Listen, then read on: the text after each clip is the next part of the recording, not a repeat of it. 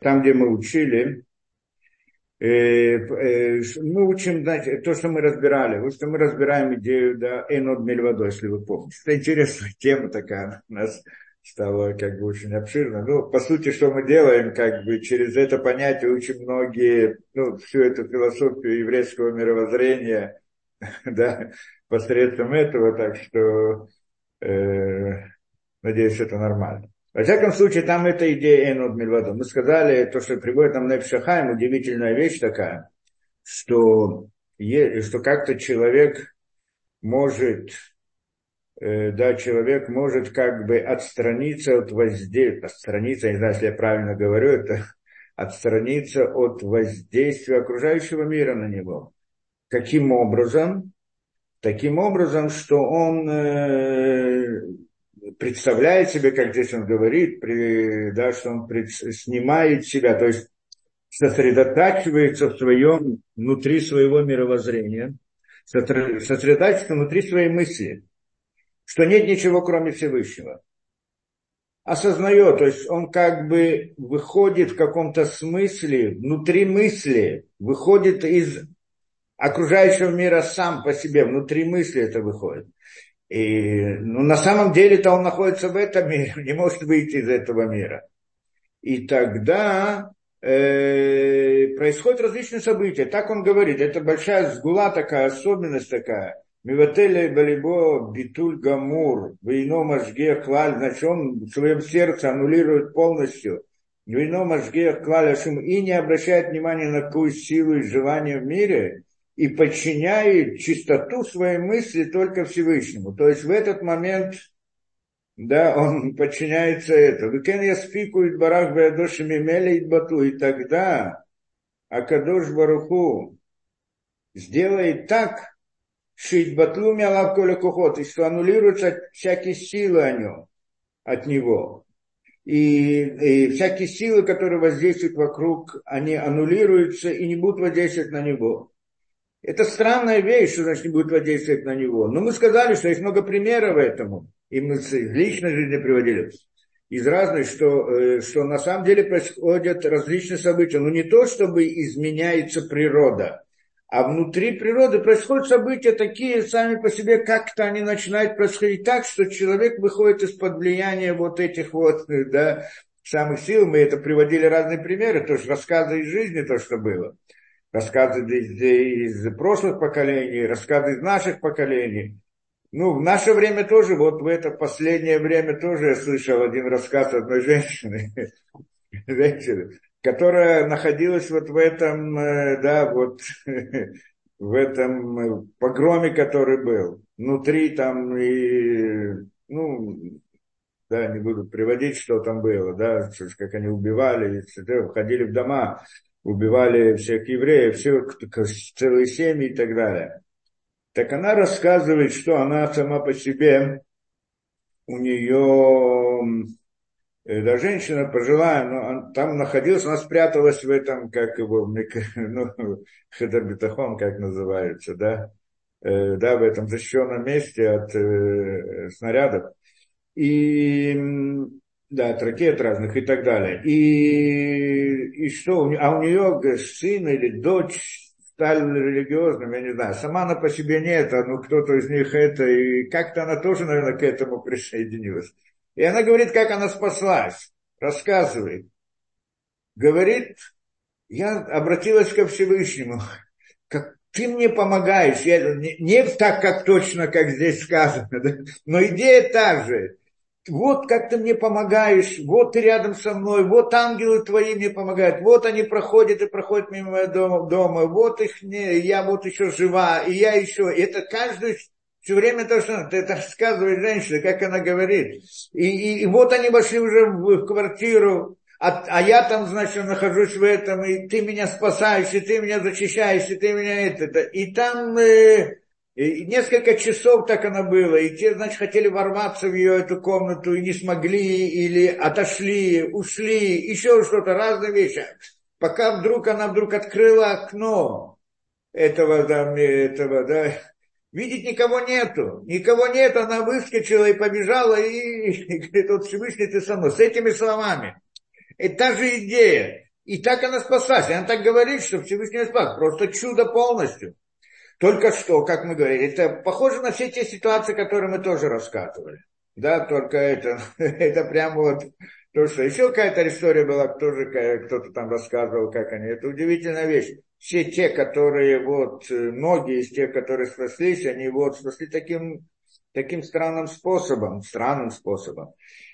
Но в принципе это идея, да, то есть что получается здесь, что мы учим здесь, что на самом деле то, что происходит, что происходит, не происходит чудеса от раскрытия моря и так далее, но события как-то начинают складываться по-другому, чем вот обычно, и вдруг что-то случайно здесь, случайно там, что-то произошло там, и тогда человек спасается как бы. Здесь он, он приходит, здесь он говорит вот эту вот вещь, что тогда Всевышний сделает так, что как бы силы внешние, они уйдут, они нач... не, его просто не заметят, не увидят, не обратят внимания, не еще что-то. Как-то все это пройдет каким-то образом, но в рамках природы, но человек видит в этом чудо.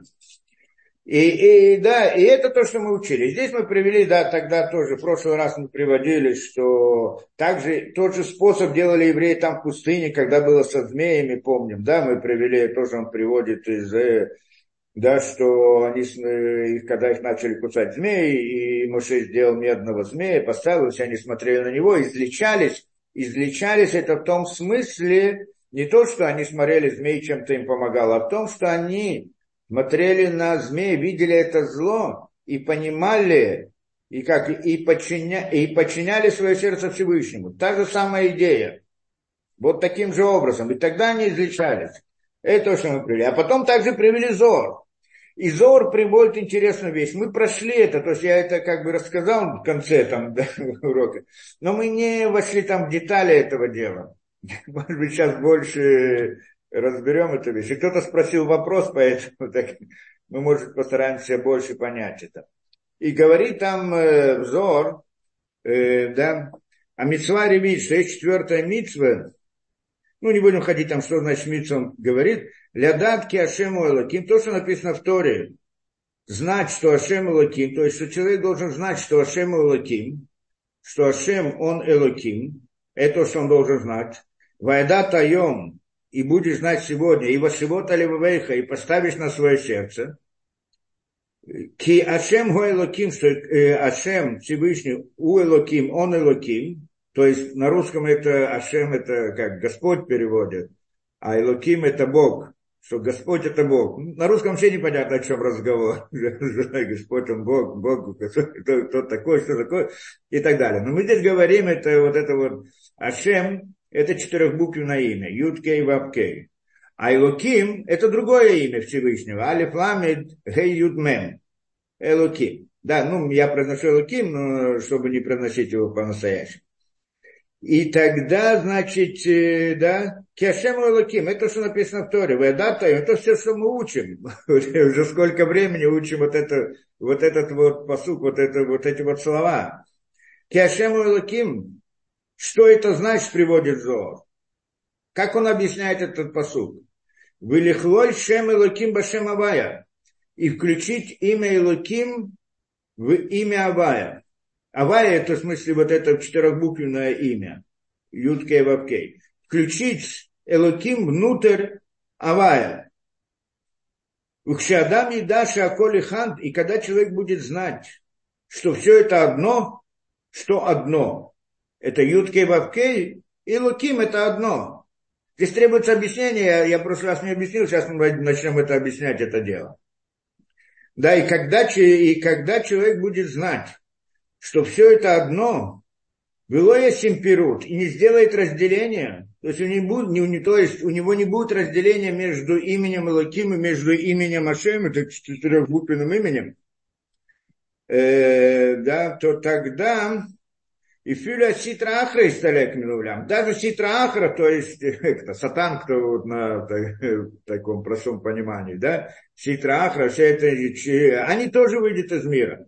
То есть не просто он говорит, что аннулируется, как это не будет воздействовать на него окружающие силы и так далее, а э, еще больше, выйдет из мира. Ситра Ахра выйдет из мира. Так написано в Зоре. Вавен говорит, и говорит, пойми. пойми. Надо здесь понимать, что это значит. Эм, э, на самом деле здесь э, да, что это значит действительно вести это? Вообще, что это такое Ашем, Элоким и так далее, имена? Не знаю, мы тоже приводили, наверное, когда-то, ну, говорили, да, ну, как бы то ни было. Когда мы говорим, почему есть вообще, с одной стороны, мы говорим, нет, у, у, у Всевышнего нет имени. Почему? Потому что Всевышний сам это бесконечность. А бесконечность, она не ограничена, это есть где бесконечность. Где бесконечности, как мы объясняли, это не то, что принято в науке понимать, что это бесконечное количество конечных объектов, или бесконечное количество конечных временных интервалов. Не эта идея. Бесконечность – это идея отсутствия границ. Это бесконечно, не ограничено, нет. То есть это не, много, не множество объектов или, или не множество мест, как это хотят там объяснить, бесконечная линия, много точек. Это не множество, бесконечное количество точек. Это одна точка, у которой нет границ. И это не много мгновений времени, как говорят, вечность, много, много, э, бесконечное количество секунд. Нет, это одно мгновение, которое никогда не заканчивается. Это понятие бесконечности. Отсутствие границ. Это тот, кто понимает бесконечность, в смысле, как это мы учили в школе и так далее. И он, когда он услышит такое объяснение, ему нужно долгое время, чтобы осознать эту вещь, что это такое. Потому что это совершенно качественно другой подход к пониманию мироздания. Да, и само по себе открывается человеку очень много, когда начнет думать об этом. Что это значит вообще, понятие бесконечности в нашем смысле? Как бы то ни было, это идея бесконечности. И то есть бесконечность, у нее нет границ. И поскольку нет границ, это неограниченная вещь, невозможно дать имя. Потому что всякое имя – это граница. Имя – это определение. Определение – это поставить границы. Когда я хочу что-то понять, я не понимаю, что это такое – так я должен определить его, тогда я, может быть, что-то пойму. Вот в рамках этого определения. Почему так?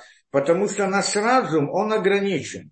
И он имеет дело только с конечными объектами, может иметь дело. Определение – это некоторая конечная вещь. И поэтому и он может охватить. А если что-то перед ним находится больше, чем способен его разум охватить, то он не может это понять, если только ему дадут какое-то определение, которое он может охватить. Определение это какое-то ограничение того, что он видит перед собой, да, в каком-то смысле. И вот, и, и поэтому, а как же вдруг у нас есть имена у Всевышнего? Так мы объяснили не один раз, что имена это не название, это не имена Всевышнего, не имена его, бесконечно нельзя дать. Это название название форм управления Всевышним этим миром. Что Всевышний, когда он управляет этим миром, он управляет этим миром каким-то образом. Он не управляет в рамках своей бесконечности. Это интересная вещь. То есть он как бы сократил себя в том смысле, что он с нами ведет себя не как он есть на самом деле, а так как мы можем ощутить, постигнуть что-то, да, то есть с нами говорит на нашем языке. Это он может, поскольку он бесконечность, все может. И это тоже может. Он может себя представить маленьким, нарисовать. Не то, чтобы он такой, но представить себя. Это как бы, это то, что мы говорим, что имена это как то, как Всевышний представляет себя нам. Или что это то же самое, то, как он управляет нашим миром. Форма управления – и да, как, как, например, взрослый человек ребенку, чтобы ребенок что-то, чтобы с ним разговаривать, он спускается на его уровень и говорит на, на ему понятном языке, на, на языке ребенка. Это, это идея имен. А поскольку Всевышний, когда управляет нами, в этой системе управления есть несколько форм, в принципе много, очень много форм управления, поэтому есть несколько имен. А на самом деле очень много имен, что каждая из них показывает на ту или другую форму управления нашим миром, или по-другому, как, как мы говорим, на то или иное представление его бесконечности в наших глазах, как он себя рисует в наших глазах, представляет. Есть Ютка и Вапке это одно, и Элоким это другое, есть еще, да, есть имя Эке, есть Алиф Далит Нун Ют, есть имя, то, что мы называем Аднут, есть имена Цвакот, и тогда, и, и еще много-много имен, которые так как бы неизвестны простым людям, только тот, кто этим занимается специально, да, то тогда есть еще разные многие имена и, и это. И теперь, когда же мы, и, и вот во всех этих именах здесь есть как бы две, два понятия что Всевышний управляет этим миром, мы сказали. Что значит управляет? Тоже название наше, взятого из нашего мира, как-то мы должны это называть. Он управляет, он воздействует на наш мир. И вот эта идея воздействия нашего, как воздействие, как нам объяснить идею воздействия Всевышнего? Ну, приблизительно, как мы тоже делали в аллегории, как человек, да, скажем, да, подобие человека, что человек управляет своим домом, как он за это поставит сюда, это сделает то, дело ведет свои домашние дела каким-то образом. Кто ведет? Его мысли. Она решает, что там, что там, что там и так далее. Она та, которая управляет. Она включает мысль, как, тем или другим способом включает там мозг, какую-то часть, органы, мышцы, они начинают двигаться, что-то делать там и так далее, и так далее. Он делает порядок в доме. Почему он делает порядок в доме так, как он считает нужным? Это его мысль делает. Кто делает мысли? Руки это только инструмент, который это делает. Или, как мы называем, килим. Килим для вот, э, выполнения роли, которую дает ему эта мысль человека. Через э, вот эту вот идея мысли можно вот назвать, как бы здесь, ну, в человеке, это то, что управляет, а все остальные органы, килим, мозг тоже включает, это килим. О, как это, и, и, который переводят слово килим, оно имеет два смысла. Э, как инструмент, как, посредством которого делается воздействие, или как сосуд, куда наполняет, который содержит что-то определенное. Да, вот содержит, это сосуд, который содержит. В данном случае, в этой аллегории, сосуд, э, что тело человека это как сосуд, который содержит в себе идею вот мысли человека, душу человека, кто назовет. В том смысле, что эта душа внутри него дает ему жизнь, это приводит его к действию. Это тоже инструмент, ну, другими словами просто название это. Иногда лучше смотреть на это, более понятно смотреть на это как сосуд, иногда как инструмент. Поэтому кли иногда переводится так, иногда переводится так. Но это, это как бы одна идея, потому что сосуд, он тоже кли, в общем-то. Он тоже инструмент для содержания. Но, в принципе, для передачи мысли в мир действия, там, где сосуд. Мысль, не про... мы ее не видим в жизни. Мы не видим, что она действует. Но мы видим инструменты, которые зависят от мысли, они действуют. Руки, ноги и так далее человека. Вот они, они, так, они так это и действуют. Получается, что тело человека это как клей сосуд, а, а внутри то, что его заполняет, и то, что его вызывает, и то, что его приводит в действие, это мысль. По-простому это управление, это система управления. Понятно? Она управляет этим миром, да? То есть его домом, кто управляет? Не руки и ноги, хотя мы это видим, а сама мысль. Это нам идея очень важна, потому что мы хотим еще ответить на вопрос, который задали в прошлой лекции, так что мы это сделаем. Теперь, и вот это понимание, оно важно здесь очень.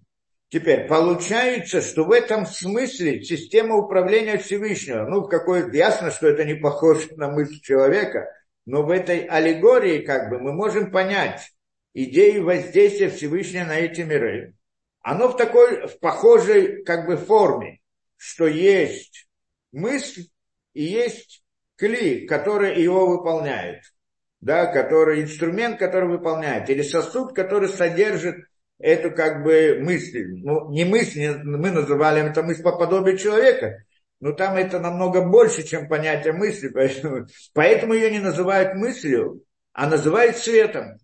Свет от Всевышнего, это то, что у человека, мы назовем это мысль. Когда человеку в его сознание приходит какая-то идея, большая идея, он вдруг осознает, как, как, мы, как мы говорим, что как будто бы свет озарил внутри его разума.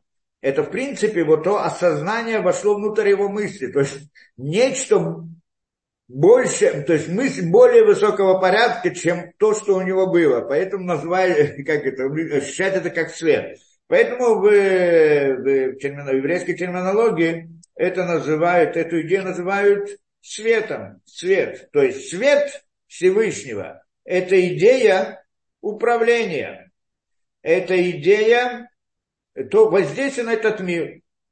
И, и здесь там есть несколько порядков, намного сложнее, чем мы смотрим это у человека. Что вот это сама идея света, которая как а, бы... А, раз, раз, Захарий, извините, пожалуйста, сейчас 7 часов. А, да. Читаем Таилим. Я забыл насчет этого, да, сейчас, секунду. Э, да. Извиняюсь.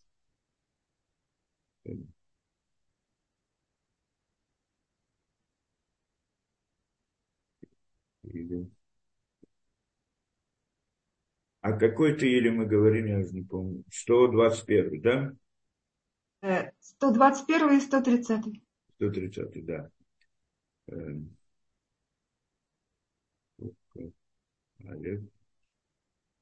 Да. Эм, ну, а вообще наш урок и вот эти мы посвящаем вот, значит, еврейскому народу, спасению еврейского народа, и люди, которые защищают, евреи, которые защищают нашу страну от всяких вот бандитов и так далее, так что, что все были, вышли, э, чтобы все вышли, да, чтобы всех было спасение, и были здоровые, и целые, и так далее. И так мы говорим, значит, 121 я говорю. Амин, амин.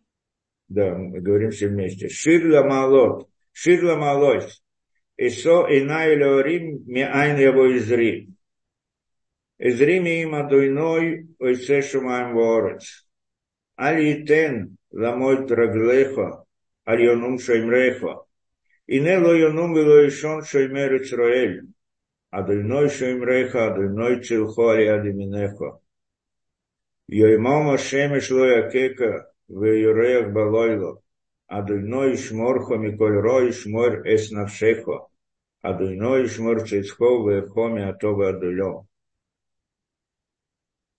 Теперь 130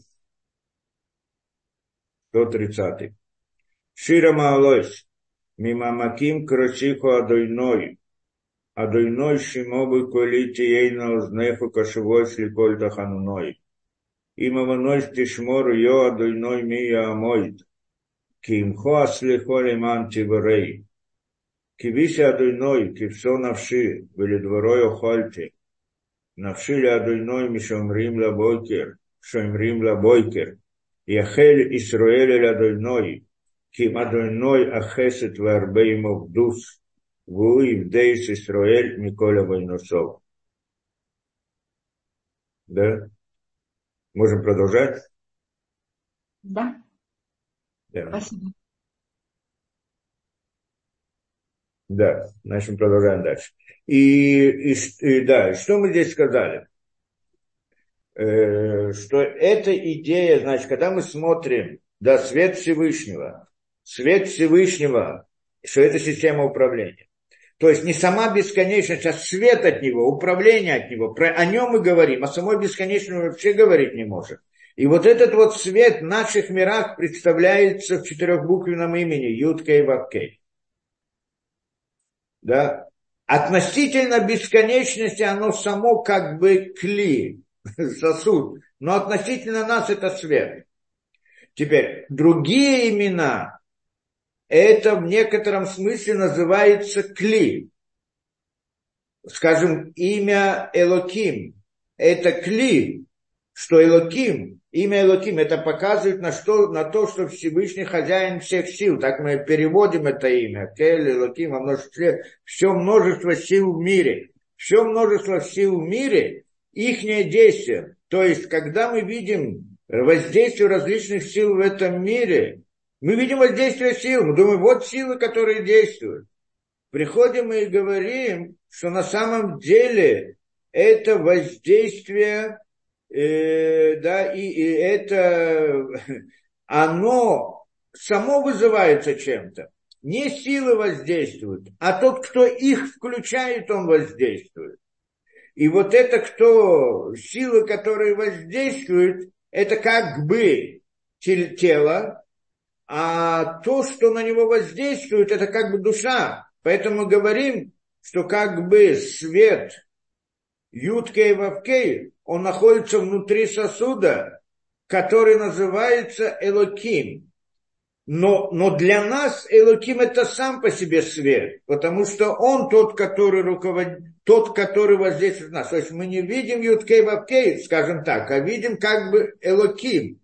Так мы знаем, что Элоким это то, что внутри него, то, что воздействует на нас в каком-то смысле.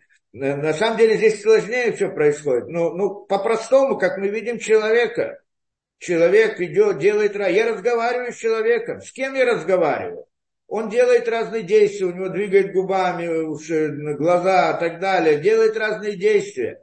Я общаюсь с этим человеком. С кем я общаюсь? Не с руками я общаюсь, не с губами я общаюсь, это понятно. А с кем? С тем, кто все это включает. Но я вижу перед собой его тело, это то, что я вижу, которое двигается и так далее. Теперь, насчет тела человека, так это тело, но тело. Но там Элоким, мы назвали его телом относительно Ютка и Вовке, но на самом деле это свет, потому что там нет тела. Там есть один свет, есть другой свет. Есть свет более тонкий, он называется светом, а более грубый, он как бы называется э, клис, э, да, сосудом для этого более внутреннего света. И так далее. То есть, и каждый раз. Но сам Элоким, он является душой в другом свете, который ниже него, скажем, тот же самый Алиф Далит Нуньют, я не, не уточняю, потому что здесь сложнее, я просто говорю как бы схематично. Он ходит в него, и, и мы видим, скажем, Алиф Далит Нуньют. Но на самом деле это Элоки внутри него. А Элоки внутри него на самом деле это Юткей Вавкей. Но если на Юткей Вавкей сам, сам мы посмотрим него, это сама бесконечность, но мы об этом не говорим, называем Юткей Вавкей света. Поэтому Юткей Вавкей это как бы считается, да, э, как бы Юткей Вавкей это как раз таки считается вот, э, да, как бы светом, самым первым, тот, который вот приходит в наш мир, не в наш мир, а в миры духовные, в мир Ацелут, в общем-то, кто хочет. Там это мы его называем Ютке и Вавке. А, а, а если Элоким, это как бы силы воздействия, то есть различная система управления. Мы, когда говорим Элоким, не имеем в виду силы физические имеем в виду силы, которые управляют над силами, которые управляют над силами, которые управляют над силами вот природы. Так мы это приводили, нет, мы когда-то приводили всю эту схему, кто делает действия в этом мире. Это да, звезды, как мы говорили, через них приходит действие, а к ним приходит через ангелы, а к ним приходит через это там э, да, э, из э, Шхины, Малкут и так далее, и там так далее, и так далее мы приводили. Все приходит в конце концов к Элоки, мы сказали в смысле воздействия всех сил, но внутри него как бы есть эта ютка и вовке. Это интересная идея. Так он приходит здесь, говорит, и он приходит нам говорит интересную вещь. Киашем что мы должны знать? Виляшиву лев, поставить это на сердце. Тоже надо понять, что такое поставить на сердце, хотя я думаю, что мы объясняли. Но в принципе эта идея, вот так он объясняет нам Зор здесь, объясняет идею Энуд Мельвадо, нет ничего кроме Всевышнего. Мы-то поняли как-то, как мы поняли до этого, что когда в мысли человека я представляю, что есть только Всевышний, больше ничего, как бы отключаюсь в мысли, отключаюсь от окружающего мира, и тогда нам обещает Нефшахайм, что в мире начинает происходить события по-другому. Мы еще должны к этому вернуться и понять, что это такое. Но, э, но здесь мы говорим о нечем другом что это тоже Эйнод Мильвадо, то есть не, нет ничего кроме него. Но он говорит как-то по-другому, что мы должны представить, что два имени Ашем и Лаким это одно, а не две разные вещи. И здесь надо понять, ведь Ютка и Вавкель это свет внутри кли, и это кли там, оно называется кли. Это Илуким. Так что значит представить одно в другом? что это одно. Это как посмотреть на человека и сказать, душа и тело это одно. Да, это идея.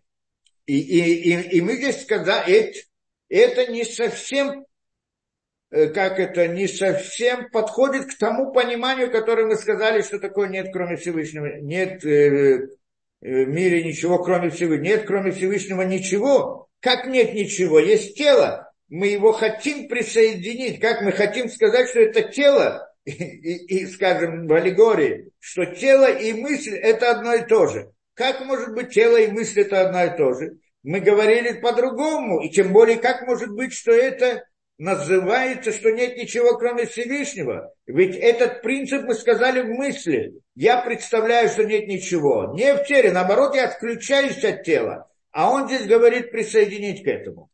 И тогда мы сказали, э, да, и тогда мы сказали, что на самом деле этот уровень, он более высокий. То есть, что в Эйнот Бельвадо нет ничего, кроме Всевышнего, нет ничего, кроме Всевышнего, в нем есть несколько уровней, наверное, много уровней.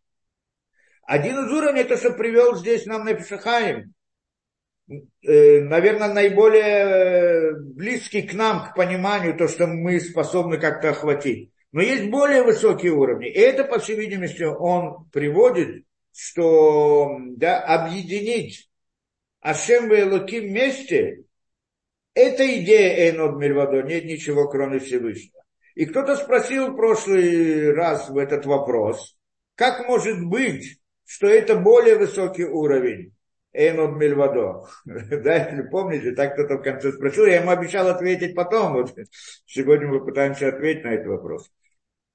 Как может быть, что э, вот это вот, когда, скажем, и мы еще не объяснили, что это значит объединить душу и тело, объединить мысли тела, объединить Юткей, Вавкей, Луким, что это значит. Но как бы мы это не объяснили, мы здесь учитываем идею телесности.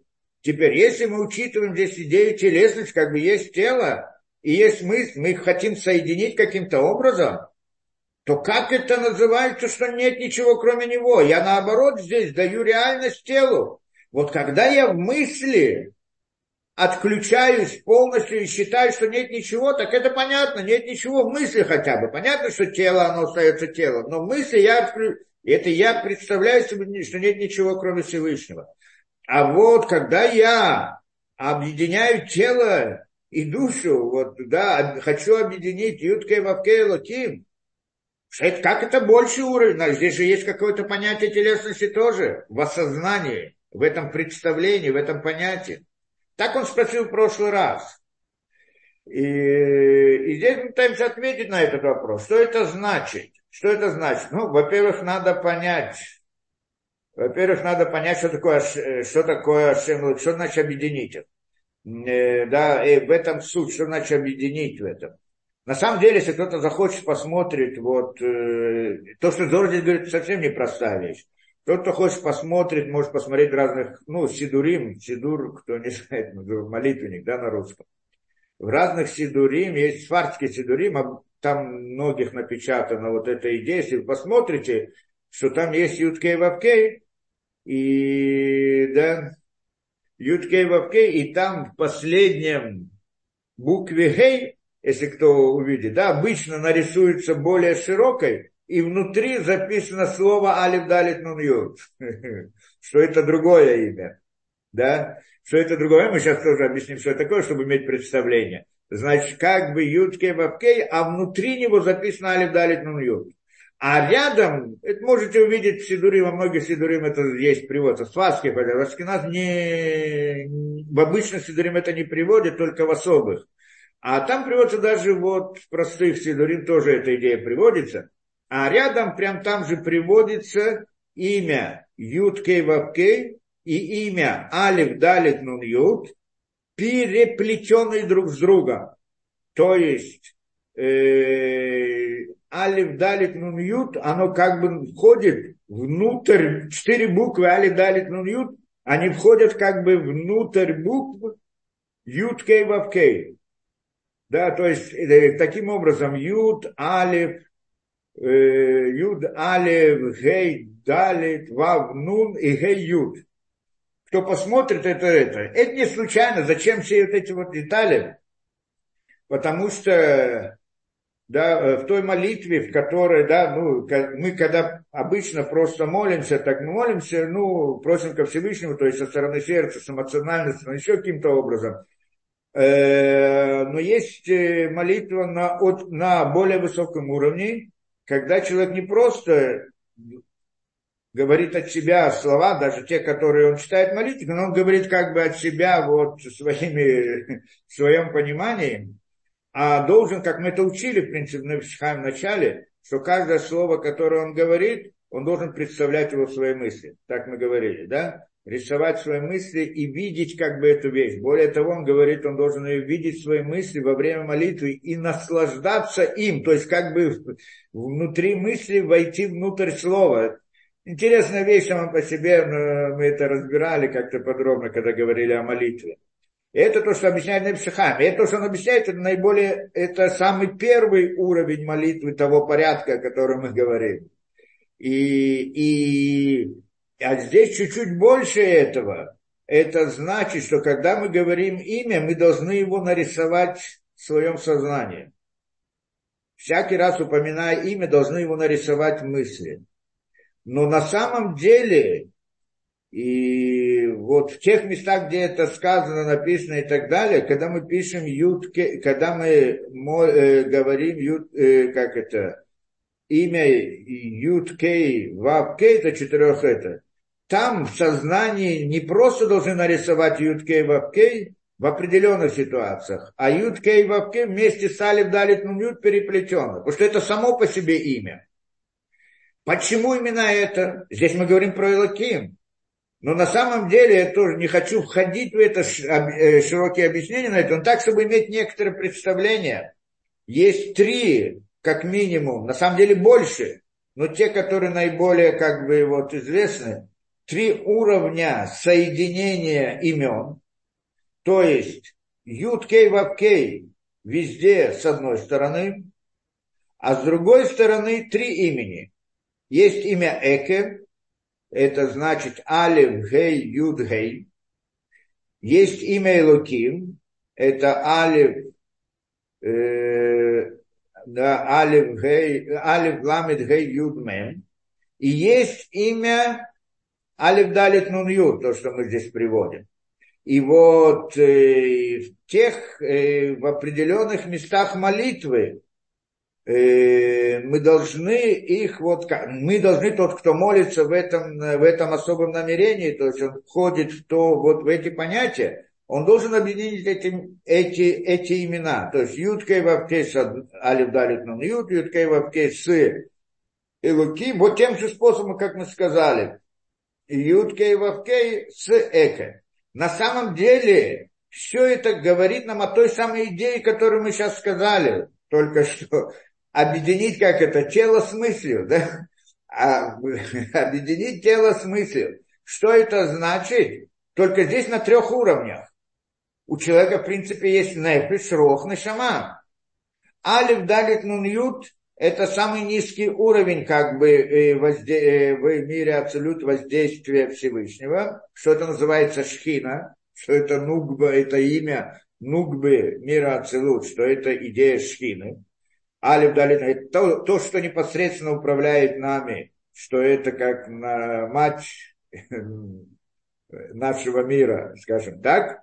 Э, и там мы всегда это вот, и когда мы говорим, э, поэтому, когда мы говорим Юткей Вавкей, мы произносим его Алиф Далит Нун Ют, как мы говорили. Почему так произносим? Потому что мы на самом деле имеем дело с Алиф Далит Нун Ют, потому что оно то, что нами управляет. Но внутри него есть Ют Кей Вапкей. И когда мы говорим Ют Кей Вапкей, мы, мы называем его Алиф Далит Нун Ют, но читаем Ют Кей Вапкей. Это интересная вещь. Вот не, э, это тоже идея объединения. Есть объединение на более высоком уровне, что это, ну, назовем это в рог, на самом деле, наверное, сложнее там эта картина, да? На более высоком уровне, что на самом деле это называется там хаб, соединение в хабат, а еще более высокий уровень соединение в кетере. Ну, не будем в это входить, делаем по-простому, что, скажем, на уровне роха, на более высоком уровне соединение между как бы телес, э, ну, душой и телом обратно, но мы говорим о духовных понятиях, и это значит Ютке, Вавке и Луким, это что он здесь приводит. Это что, как Луким, это хозяин всех сил. Это тот, кто управляет, это источник, из которого приходит управление в наш мир. Алиф Далит Нуньют – это то, что получает это управление и распространяет ее среди нас. И, и, и назовем это на более высоком уровне. И, тоже соединение. И есть еще одно. Это Ют Кей и Эко. Это еще выше. Это э, на уровне Кетер. Так, во всяком случае, это приводится. Не будем входить, это не принципиально для нас здесь. И там тоже есть соединение, как бы ютке и вавке, оно является кли в данном случае, не, ютке и вавке является светом, наполнением, а, а али, э, али гей, юд, является как бы сосудом, кли и так далее, еще более высоком уровне. И вот так оно, не будем ходить, как там соотношение между ними, есть различные соотношения, но в принципе везде мы видим эту идею. Это идея объединения имен. То есть везде из них, них есть как бы идея объединения света с сосудом. Да, не просто, это правильно, что когда свет входит внутрь сосуд, сосуда, то мы как бы видим свет, ну то есть его мы не видим, он как бы э, сосуд становится живой начинает это, да, то мы имеем дело вот с тем, что находится внутри. Если нет света, он мертвый. А вот мы имеем дело с тем, кто наполняет этот сосуд. Но видим сосуд, и к сосуду мы относимся как к тому, или должны относиться как к тому, кто его наполняет. Да, как-то так. И здесь, э, да, и это на разных уровнях. Он здесь приводит Илуким, просто одна из форм, которая известна, поэтому э, должны это понять. Теперь, и, и почему, и это как бы идея, он говорит, тоже называется Айнод Мельвадо, нет ничего кроме Всевышнего. Что значит, как здесь нет ничего кроме Всевышнего? Это мы должны понять. И мы приведем это на простом примере. Да, тот же пример с человеком. Человек, да, когда я это, что это значит? Э, человек, когда мы, да, человек, когда мы общаемся с другим человеком, один общается с другим, один человек общается с другим. Как мы сказали, с кем он общается? С душой человека, а не с губами, руками и так далее. Это понятно. Только что мы на самом деле, когда общаемся с человеком и видим перед собой его тело, мы ощущаем, как будто мы разговариваем с телом. Это интересная вещь, да? Обычно мы видим тело, для нас тело это человек. Многие так и понимают, что на самом деле нет никакой души, ничего. Тело, оно и само по себе и разговаривает, и оно само по себе делает, как-то мозг или там еще кто-то внутри тела. Тело, оно разговаривает. Так, так люди многие понимают.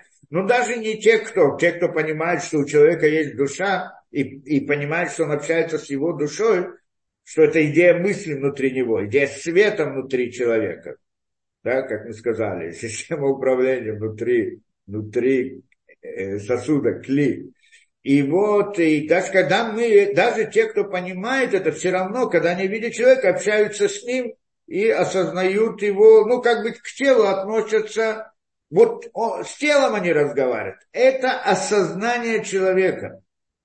Приходит он нам здесь и говорит, нет, Эйн, человек должен представить Эйну Милоду, нет ничего, кроме Всевышнего есть только свет. А, а то, что сосуд, он как бы это, это проявление света. Это значит а, соединить, как это, тело с душой. То есть, если сказать на нашем простом уровне, когда я говорю с человеком, я вижу тело, и я ощущаю, что я разговариваю с телом. Ощущаю. Я понимаю, что я разговариваю с душой. Но телесно я ощущаю его, что я разговариваю с телом. Идея здесь нет ничего, кроме Всевышнего. Это я должен осознать, что тела как такового нет. А что есть? Его душа есть. это значит, тело аннулируется по отношению к нему. Это значит, что я ввожу имя внутрь имени Юткей Вавкей. Только он говорит это про Элоким на том уровне. Это понятно, да? То есть аннулировать это более высокий уровень, чем то, что мы привели. Когда человек мысли отключается от окружающего мира. Почему? Когда человек делает это в мысли, как мы делаем мысли, человек может сказать, представить себе, и он входит в такое особое ощущение состояния, что он не, не чувствует даже тело. Это действительно во время молитвы может быть, во время вот этих вот, то, что он здесь говорит, когда человек начинает об этом думать, в какой-то момент он как бы отключается от тела, он как бы перестает его чувствовать. И в мысли не. И тогда мы говорим, нет ничего, кроме Всевышнего. И тогда как бы аннулируем мысли всю эту, весь, весь мир. Но, но тело-то у него есть. Он, он не аннулировал его, он вышел из него. Это а, он как бы в мысли вышел из него. Но он обратно возвращается в тело, и тело оно есть здесь. Здесь мы приходим и говорим, что как бы тело растворить вы, как назовем это, тело растворить мысли. То есть и тела тоже нету. То есть Здесь я в мысли выхожу как бы с телом, тело где-то осталось, но оно есть, оно реальность. Только в мысли я, я, я к нему не отношусь.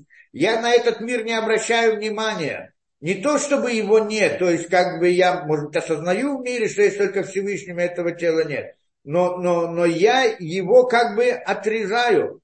А здесь он говорит другой уровень. Сделать его тоже светом. Тело тоже сделать светом что потому что тело как таковое это свет Всевышнего, просто это форма, как свет представляется в этот мир. Да? А сознание это, это очень интересная вещь, что на самом деле действительно. И это, да, когда я разговариваю с человеком, то есть я как бы могу осознать, что на самом деле эти губы, рук и так далее. Нет, это, это, это мысль человека, которая да, проявляется в этом. То есть, ну, как бы аннулирует, я не знаю, это я просто пример привожу. Мы, конечно, так не делаем, мы не можем так делать.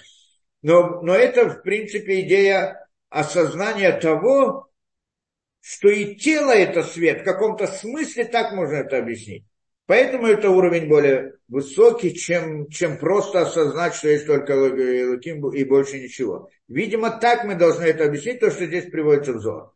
Здесь, конечно, нужно добавить идею того, как, э, что это значит. Что это значит, э, да, что я, э, как это, в мысли, э, да, э, что я, как это, отключаюсь мысли или присоединяю это тело, это. Что это значит? Да, вот эта вот разница между двумя точками зрения.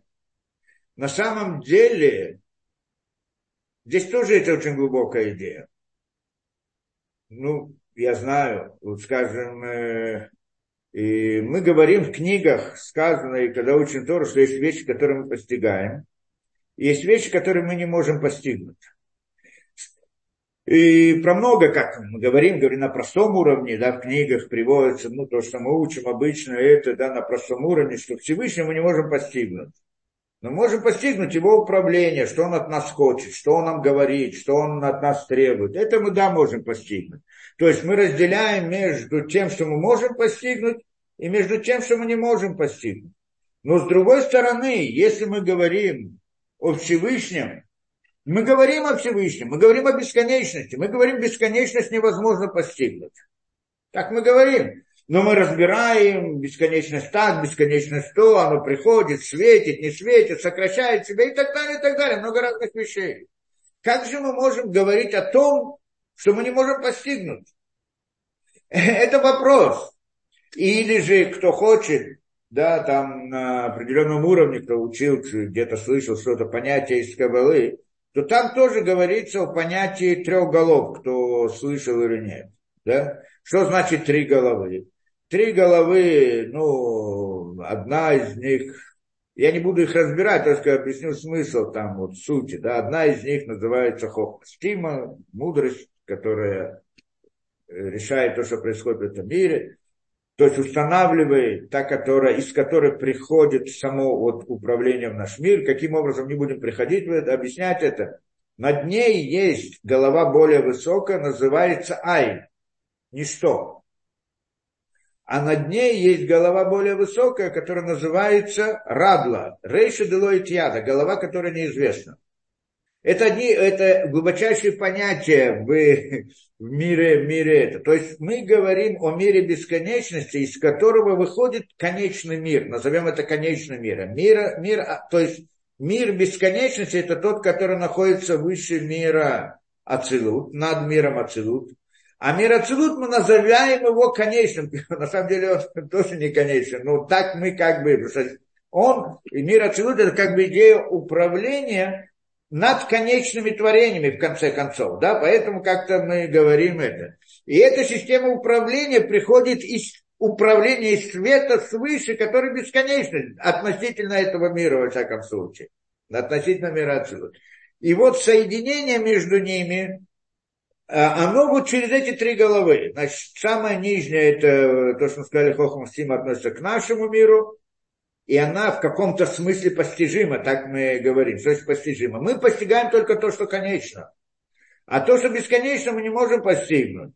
Естественно, мы не можем постигнуть, нет у нас... Но конечное то, что, что значит конечно. Когда, нам, когда ребенку отец говорит, это нельзя, это можно, это хорошо, это плохо, это он понимает. А когда он начинает объяснять философию, он не понимает, что ему говорит, да, почему, зачем и так далее. Что-то он может понять, а что-то не может понять. То, что отец ему говорит, это плохо, это хорошо, он, он исходит из своей как мировоззрения. Это для ребенка назовем бесконечностью. Да? А то, что он ему говорит непосредственно, это он понимает. Да мы как бы так же, вот, то, что нам говорит система управления мира Ацелут, награда, наказание, добро, недобро, да, всякие разные вещи, то, что как нужно себя вести, это мы понимаем. А то, откуда это приходит, мы это не можем постигнуть. И вот поэтому идея хохмы стимы, как бы, ну, вот этой мудрости хохма, которая как бы мы ее тоже не можем постигнуть, но она называется как бы, с нее начинается идея раскрытия, скажем так, идея вот то, что можно понять. Оно непостижимо для нас, потому что мы не способны постигнуть, но оно как бы постижимое в своей сути, конечным э, миром, если он дойдет до ее уровня. А вот то, что выше нее, называется айн, ничто. Уровень, который выше нее. Назвали это второй головой, да, снизу. Ничто. Что такое ничто? Что такое ничто? Объясняют нам, что на самом деле это не называет для нас айн, называется айн, ничто. Почему ничто? Потому что мы не способны ее постигнуть. Но с другой стороны, мы знаем, что оно есть. То есть есть мы знаем, что оно есть, это мы можем постигнуть, что оно есть, но что это такое, мы не можем постигнуть. Пример этому, как обратно мы говорим, что когда мы видим мир перед собой, он двигается, функционирует и так далее, взгляд на этот мир говорит нам о том, что есть кто-то, кто им движет. С другой стороны, я не знаю, кто он тот, который им движет. Но я знаю, что он им движет что кто-то его это. Это идея. Я знаю, что есть кто-то, но не знаю, кто он. Вот это понятие айн, вот эта вот голова, это как бы она присоединяется к нашим мирам, это присоединение бесконечности к нашему миру. Оно создает, есть, я знаю, что он есть, потому что есть мир. И это я могу постигнуть идею того, что он есть. Но не могу постигнуть того, кто он.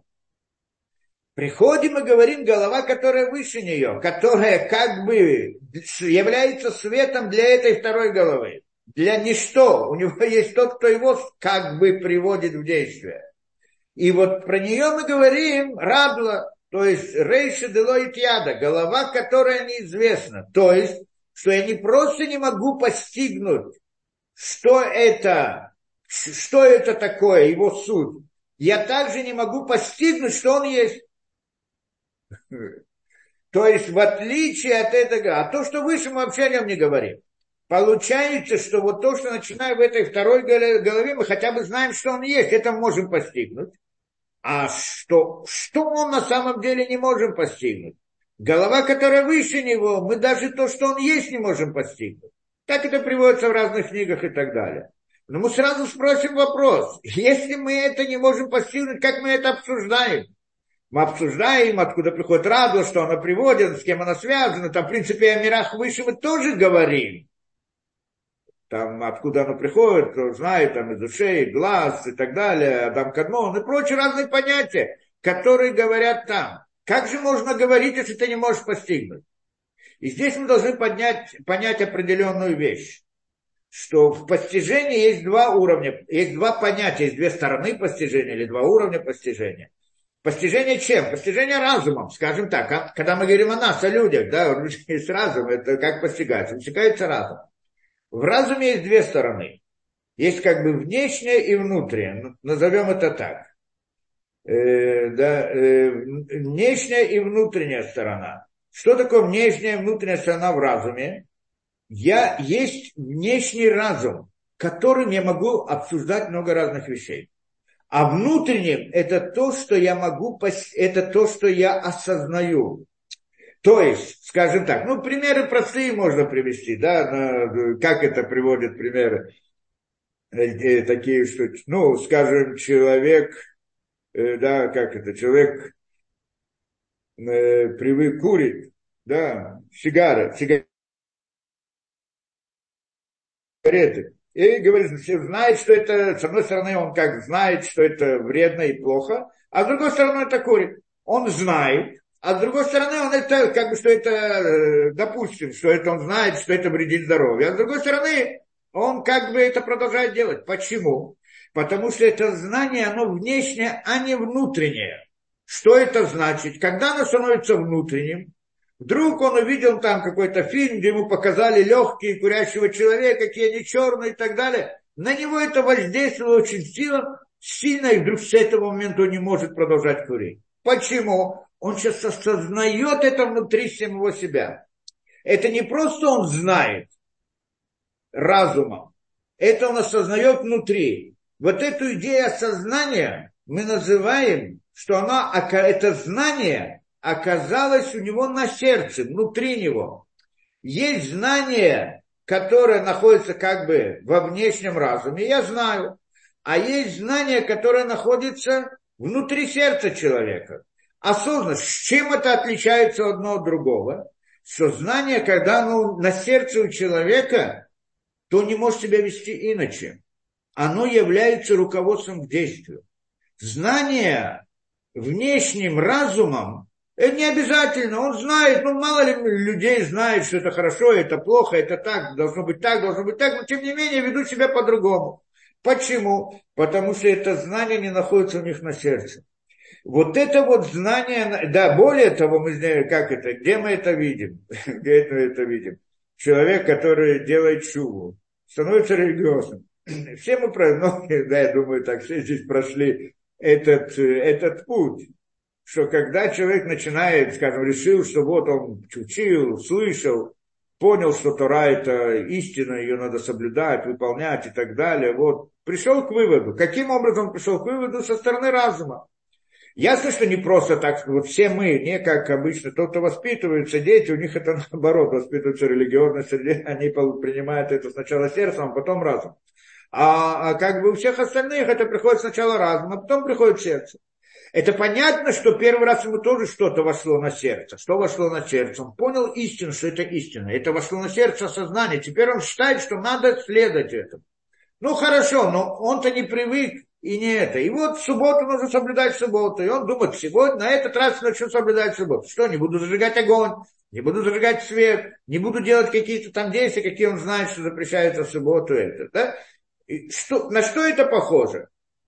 Он как бы внешним разумом заставляет себя это делать, потому что у него-то нет какой-то внутренней потребности соблюдать субботу, не зажигать, он ничего. Это он может зажечь очень просто, без всякой проблемы зажечь огонь, э, дождь, э, скажем, свет.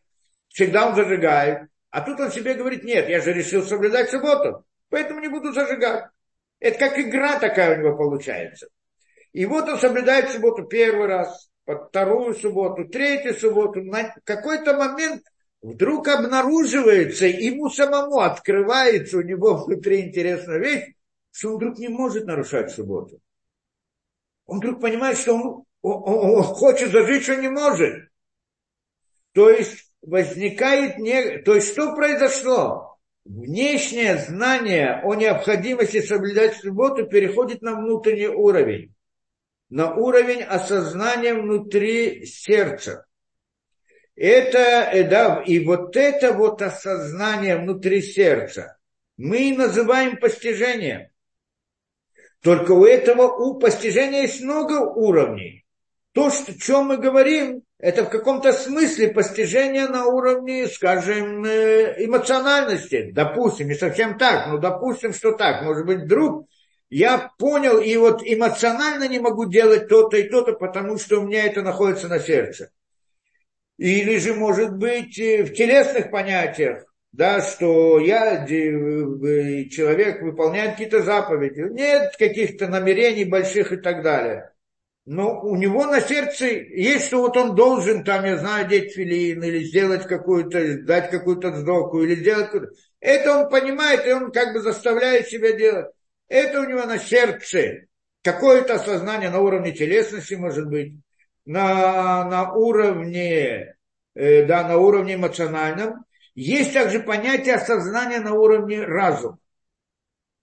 Да? То есть, когда это входит внутрь него, мы тоже осознание, мы не говорим о эмоциональности, а о знании. Есть знание внешнее и знание внутреннее. А э, его мы называем осознанием. То есть получается, оно является руководством к действию человека. Когда человек что-то осознает, внутри себя он не может вести себя по-другому. Вот это понятие называется, что оно находится на сердце, так это в книгах. И это то, что сказано в Ашивота Аливавейха, и поставишь это на сердце, чтобы не просто это было знание внешнее, а чтобы оно было на сердце руководством к действию. И это как раз-таки то, что написано в этом посуке, который Зор объясняет. Как написано в посуке, «Ваядата айом, будешь ты знать сегодня, э, э, это знать, скажем, допустим, что это внешнее знание, вашего Таливавейха потом написано, и поставишь это на сердце свое. Кешем Элаким, что Всевышний он Элаким, и нет никого кроме него. Это значит, он говорит, постижение внутри своего сознания, такое постижение, которое перед тобой что-то скрывается внутри, что ты не можешь иначе себя вести. Вот то, что сказано, что мы не можем постигнуть, скажем, э, там, как мы привели ту голову, другую голову и так далее, мы не можем постигнуть Всевышнего, мы не можем постигнуть это, мы не можем постигнуть его внутренним знанием, вот этим осознанием внутри это у нас не может быть. Но внешним знанием можем говорить о чем угодно внешним знанием мы можем говорить о бесконечности, строить разные теории и так далее, говорить разные вещи. Это знание, которое находится как бы снаружи, можем говорить, оно не находится внутри. Поэтому, несмотря на то, что я могу об этом говорить, рассуждать, это не значит, что я это осознаю. Когда он говорит, мы что-то не можем постигнуть, не имеется в виду, что мы не можем об этом это обсуждать. Имеется в виду, что мы не осознаем это внутри своего сердца, не постигаем. Это имеется в виду. Поэтому то, что сказано, что вот это мы не можем постигнуть, а потом обсуждаем, как оно, как, от чего, откуда оно приходит, чему это то, что нам рассказали. Это, что нам говорят, мы не понимаем его суть, но мы можем говорить его внешнюю вот как бы форму и так далее. Это понятно. Поэтому это то, что имеется в виду. И это, что он здесь говорит, о Шивота Левейха. Поставь вот это вот на свое сердце. Поэтому, да, поэтому и то, что мы здесь тоже сказали. Я, конечно, знаю внешним своим знанием, что человек, который передо мной, с которым я разговариваю, разговариваю с его душой, это я понимаю разумом, внешним. Но, но когда я его вижу, я, я, я ощущаю, как будто бы я разговариваю с телом человека. Так мы все ощущаем, в принципе. То есть для нас тело это человек. Да, так мы ощущаем. Разумом мы понимаем, что это душа его, а телом это. Приходит он нам и говорит, вашего Таливавека поставь на сердце, что Илоким это Ашем, что Ашем это Илоким. Что это значит? Там мы говорим в духовных понятиях, а вот как бы в нашей аллегории, что это значит? Когда я осознаю, что тело это, это а, а, как это, э, что тело и душа это одно целое. Просто тело это движение души. Движение руки человека это не движение руки, у него есть мысль и рука двигается. Нет, мысль двигается рукой. То есть как бы я как бы делаю, а, вижу этот мир на более духовном уровне. Это значит, что я тело делаю духовным я тело объединяю с Юткой Вавке, что значит, говорю, что это одно. Я не осоз... До этого я осознавал, что есть тело и душа. А может быть еще хуже, что есть только тело и даже души нету. Ну, допустим, что я осознавал, что есть тело и душа. Но, но с телом я общаюсь. А здесь я осознаю, что на самом деле есть только душа. А тело это всего лишь как? Это движение воздуха, движение там чего-то и так далее. Но на самом деле это душа. Как-то вот так. Надо объяснить эту вещь, и тогда получается у нас, что на самом деле это тоже Эйнод Мильвадо, но это другой уровень, более высокий. Это не просто мысли представляю, выхожу из телесности. Это когда я телесность делаю мыслью тоже. Подним, поднять телесность на уровень мысли. Это, это как бы идея. И это то, что мы здесь понимаем Ашему Лаким да, чтобы, что то, что он говорит, что Ашем, он и есть, как это, Элуким, да, что объединяем два имени. И причем мы, говорим, объединяли на трех уровнях. Ютка и Бабке это всегда свет внутренний. Ютка и Бабке объединяем с Алиф Далит Нун Ют, Ютка мы объединяем с Элуким или, или объединяем его с, с именем Эке. Но на самом деле еще больше, много разных имен и понятий, тот, кто разбирается в этом.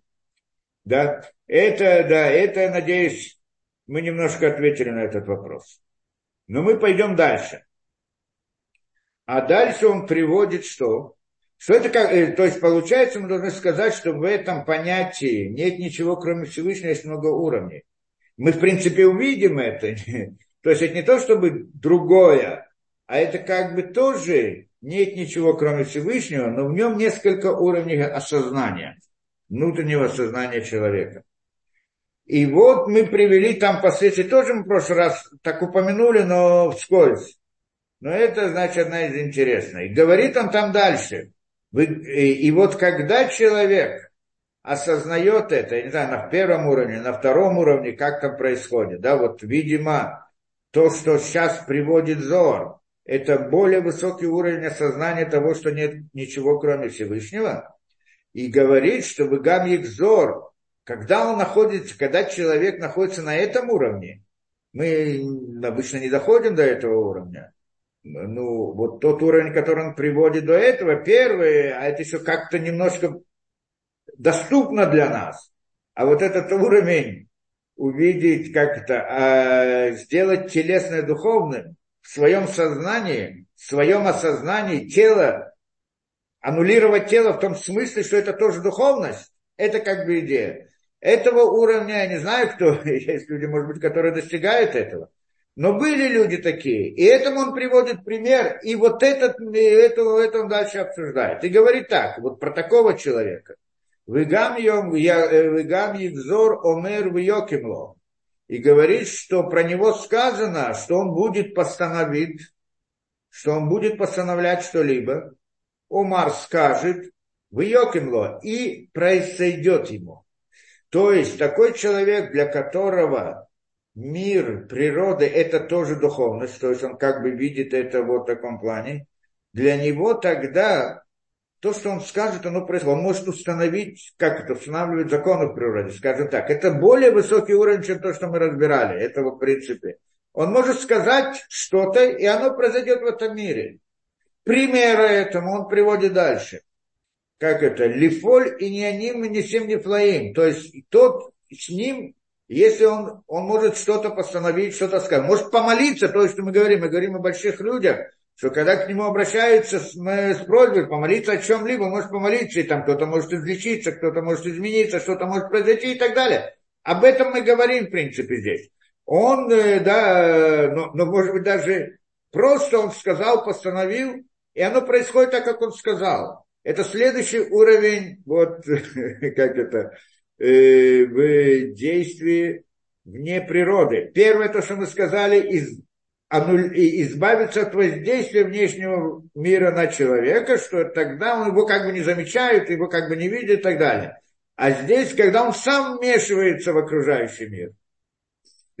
Другой уровень совсем, да, он может сказать, и что-то будет происходить в мире. Не просто его не замечают, а он может что-то сделать в мире, и эти действия, он говорит, лифоли не ним не сим не плоим, может проводить различные вещи, чудеса удивительные, и пухсидур кохота тывиим, против порядков сил природы.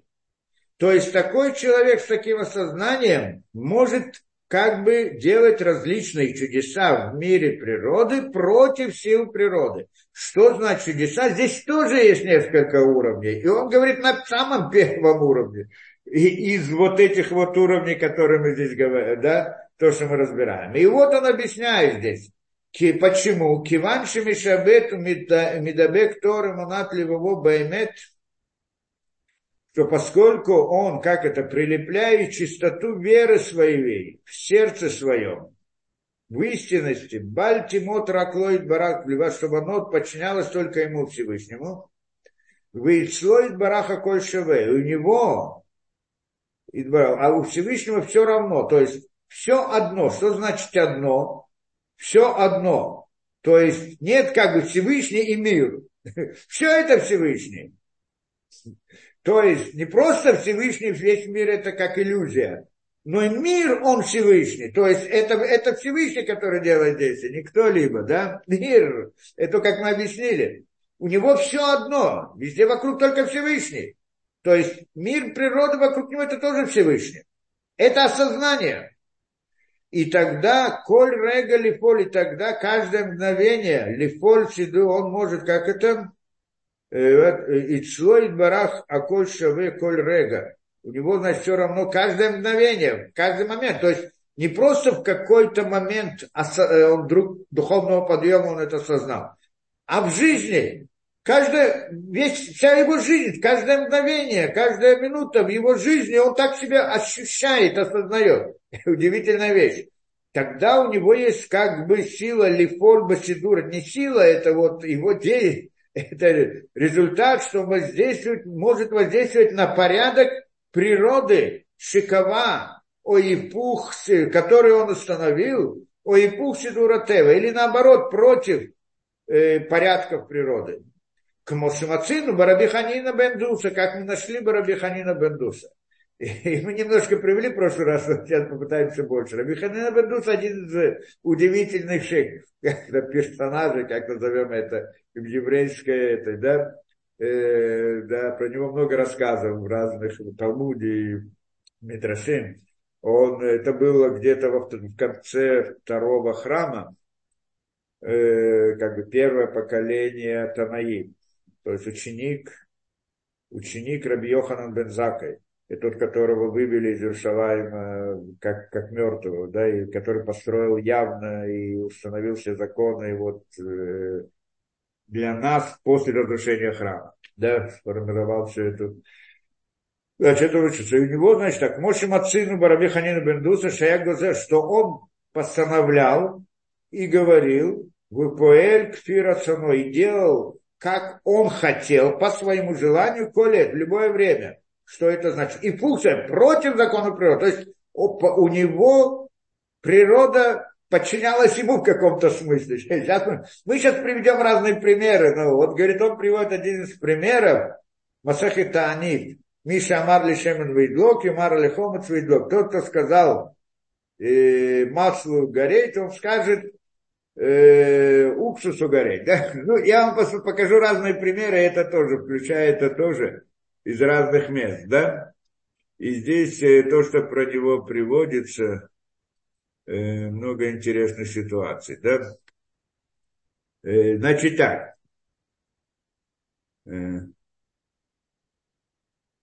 Я прочитаю многие, это, эта ситуация тоже там приводится. Одна из них, это Масахет Брахот. В Мишне, в Мишне Масахет Брахот приводится следующая история. Амру Аламаль Рабиханина Бендуса. Сказали про него, про Рабиханина Бендуса, Кшея Митпалеля Халин, когда он молился о больных, Вомер зехай. Он говорил, после молитвы, он говорит, этот будет жить, а этот умрет. Да, то есть он помолился за больного и говорит, вот этот будет жить, а этот умрет. Амрула говорят ему, Минай на да откуда ты знаешь? Амарлем говорит он им, отвечает, им сгурат филатибапи йодеанишу микубар. Если молитва, которую я говорю, она идет гладко про этого человека, с гурабапи, не знаю, как перевести точно, ну, то есть я говорю это с легкостью, то есть она, молитвы как бы в этих устах, она идет сама по себе, то значит будет жив. Это так я знаю, так у меня работает, другими словами. Микубалицы, то есть у меня это так принято, что когда молитва моя идет как надо, то есть она идет, когда я молюсь за какого-то человека, и молитва идет гладко, скажем так, на русском, то значит он будет жить. Вы им лам, а если нет, знаю я шуми тура. То есть он тогда не выживет, умрет. Это, да, история, одна из вещей. И он молился о многих, и там это, значит, изучал и так далее. Еще говорит, есть что Сефта, Бабрахот тоже, приводит следующую историю. Сказали про него, про Рабиханина Бендуса, Шая Митпаль, значит, про него говорят, про Шая Митпалель на Шваром. И он молился, один раз он молился, и его укусил на шхуарот, подошла к нему змея, рот змея, так насколько я понимаю, здесь так это объясняется. Укусила его змея, ядовитая змея. Вилойпсик, а он не прекратил молитву. Алхут Алвидав Мацу Мет Альпихоро. Пошли его ученики и нашли вот этого арод, эту змею Мет Альпихо, что он был мертвый в той, э, как это, э, э, в этой дыре, когда хотел спрятаться в, в землю через дыру, которую он вышел, и увидели его мертвым.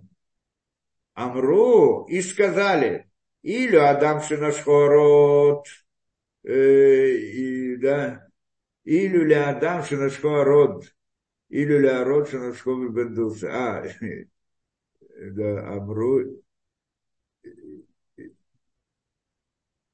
Эйлюля Адам, а, не, ой, Адам а, да, там, ну, приблизительно так это выражение. Ой, человеку, которого укусила эта змея. Ой, этой змее, которую, которая укусила Бендуса. То есть про него говорили так. Ой, да, ой тому человеку, которого укусила род, вот эта змея. Ой, там той змее, которая укусила Бендуса. То есть Бендуса ему ничего с ним не произошло. А вот змея эта, которая укусила, она умерла. А другой человек. Есть еще разные истории, там у него несколько историй про этих змей, которые, это, да, что он там, э, где-то сказали, что есть там змея в этом месте. Он пошел туда, говорит, где, покажите, где ее, где, э, ну, дыра из, э, в, это, в земле, откуда она выходит. Ему показали, он положил на это свою пятку, ногу положила это, ну, видимо, та пришла укусить его, потом, значит, видит, она мертвая там. То есть, э, это, про это он сам говорил, что Эйна, то, что мы учили в прошлый раз, Эйна, Эйна, да, э, да, э, Эйна Нахашим, не змей убивает, а грех убивает. Еще приводится от него, э, э, да, ну, там еще интересная история, если интересно, я могу прочитать. Эм.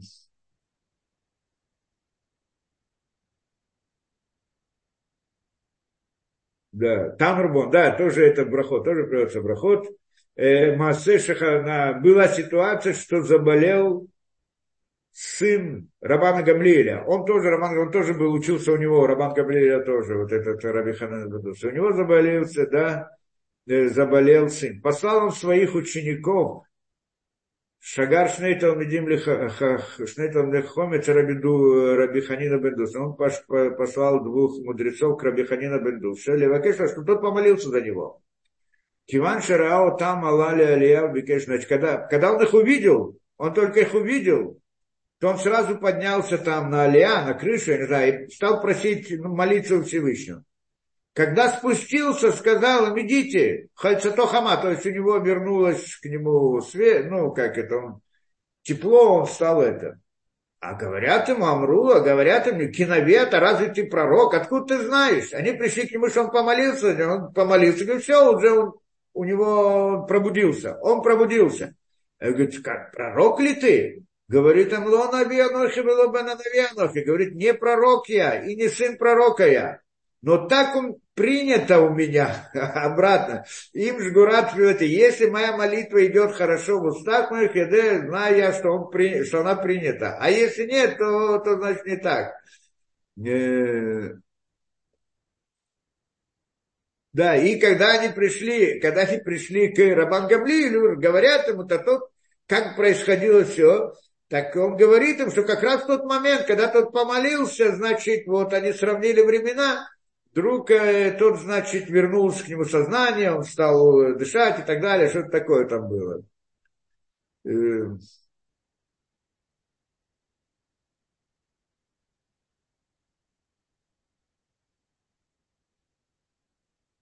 да, видите, тогда. И вот это тоже ситуация. Ну да, это известная ситуация, кто знает про Беханина Бендуса. Эта история известна. Масеба Битошель Нехуния, Нехуния Хопера Шехин. Была такая история про одного. Дочь Нехуния Хопер Шехин, что он ну, копал колодцы для еврейского народа, чтобы они шли в Иерусалим. И она упала в яму, в одну из этих ям, в один из этих колодцев, наверное. И пришли, сказали Рабиханина Бендуса. Ну, он, естественно, начал молиться за нее. Шаришана Мара, первый час он им говорит шалом, то есть как бы хорошо с ней. Второй час говорит им шалом тоже. А третий час говорит им, алта, она уже поднялась. Э, и потом говорит, спрашивает ее, эту девушку, Бити, Мейла, кто тебя поднял? Э, и она рассказывает, Захар Шерехалин был один из, э, как это, баран шел там, и какой-то старик им управлял. А Марло, и, Нави, э, да, и значит, он тот, который спас. Спрашивают его, ты пророк? Обратно тоже вопрос, говорит, не пророк, я не сын пророка, а только что, если праведник занимался этим, то есть он э, строил эти колодцы для еврейского народа, чтобы у них было что пить в дороге, не может быть, чтобы от этого могло что-то произойти и так далее. Э, еще история интересная. Э, где-то...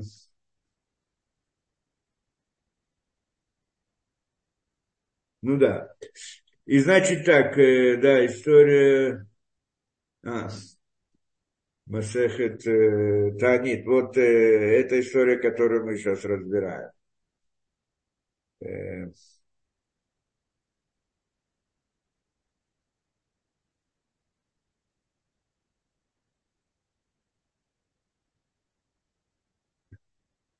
Да. Да, история была одна интересная. Они были, на самом деле он был очень бедным. Они были очень бедны. И там про него тоже много разных историй говорится про то, что, ну вот здесь, он, здесь они приводятся, ну что-то мы посмотрим. Э, да. Э, э, это у нас? Ага. Да, так говорит там эта Гмара. Э, Омар Ома Равьюда, Ома Рав, так говорит э, Равьюда от имени Рава.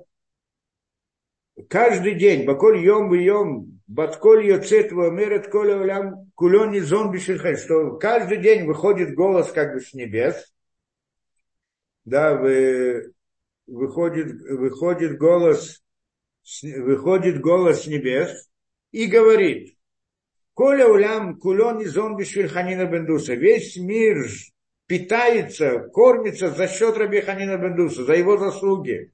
Ханина Бендуса дай бакав харовим, а самому Ханина Бендуса ему было достаточно кав харовим. Харовим это э, рожки, рожки. Это еда была еда самых бедных людей, и то, что они кушали.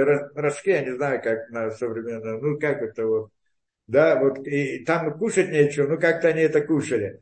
Да, э, Рабиханина Бендуса было достаточно ему кав харовим, кав это где-то полтора литра вот этих рожков, мере в шаббат, лере в шаббат, от субботы до субботы. И в Аба Рагила Двитаули Михма, и его жена, Аба Рагила Двитау, Двитау это его жена, она привыкла, что она делала, ну, Рагила, то есть что она делала? Они были очень бедные, у них ничего не было. Но она делала так, что Михма Танура Коль Малей.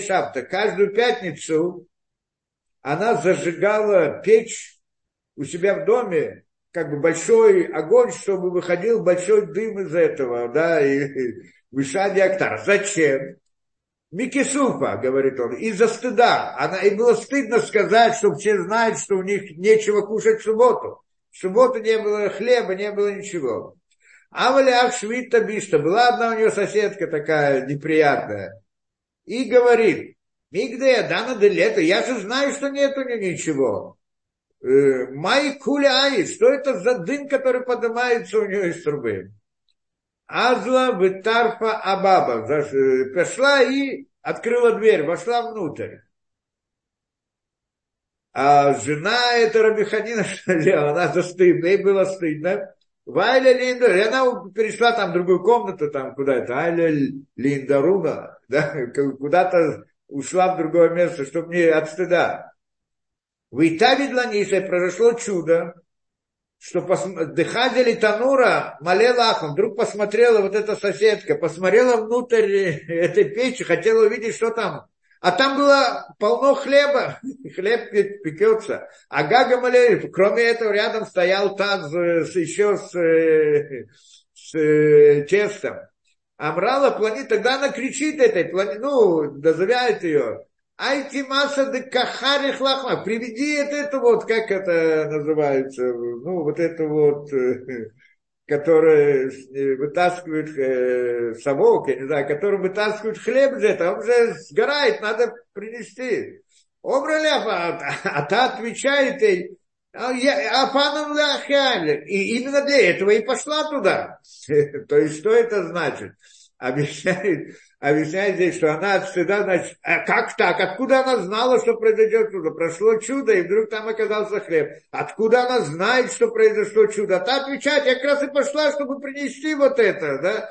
А, объясняет здесь то, что когда-то стала кричать, что надо собрать этот э, хлеб, она поняла, что произошло чудо.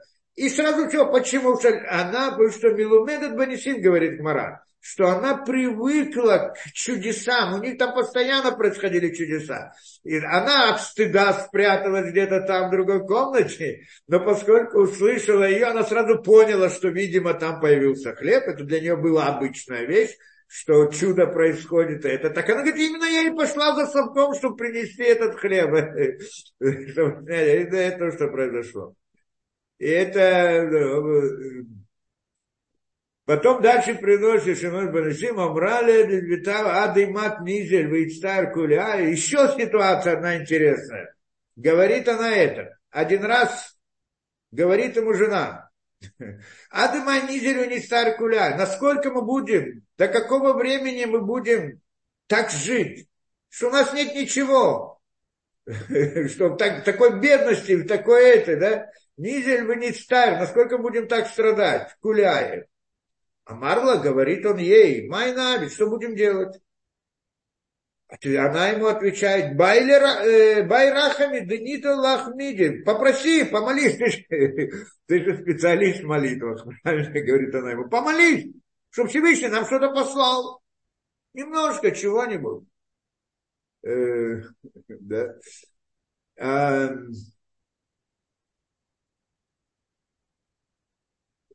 Барахами, он действительно помолился.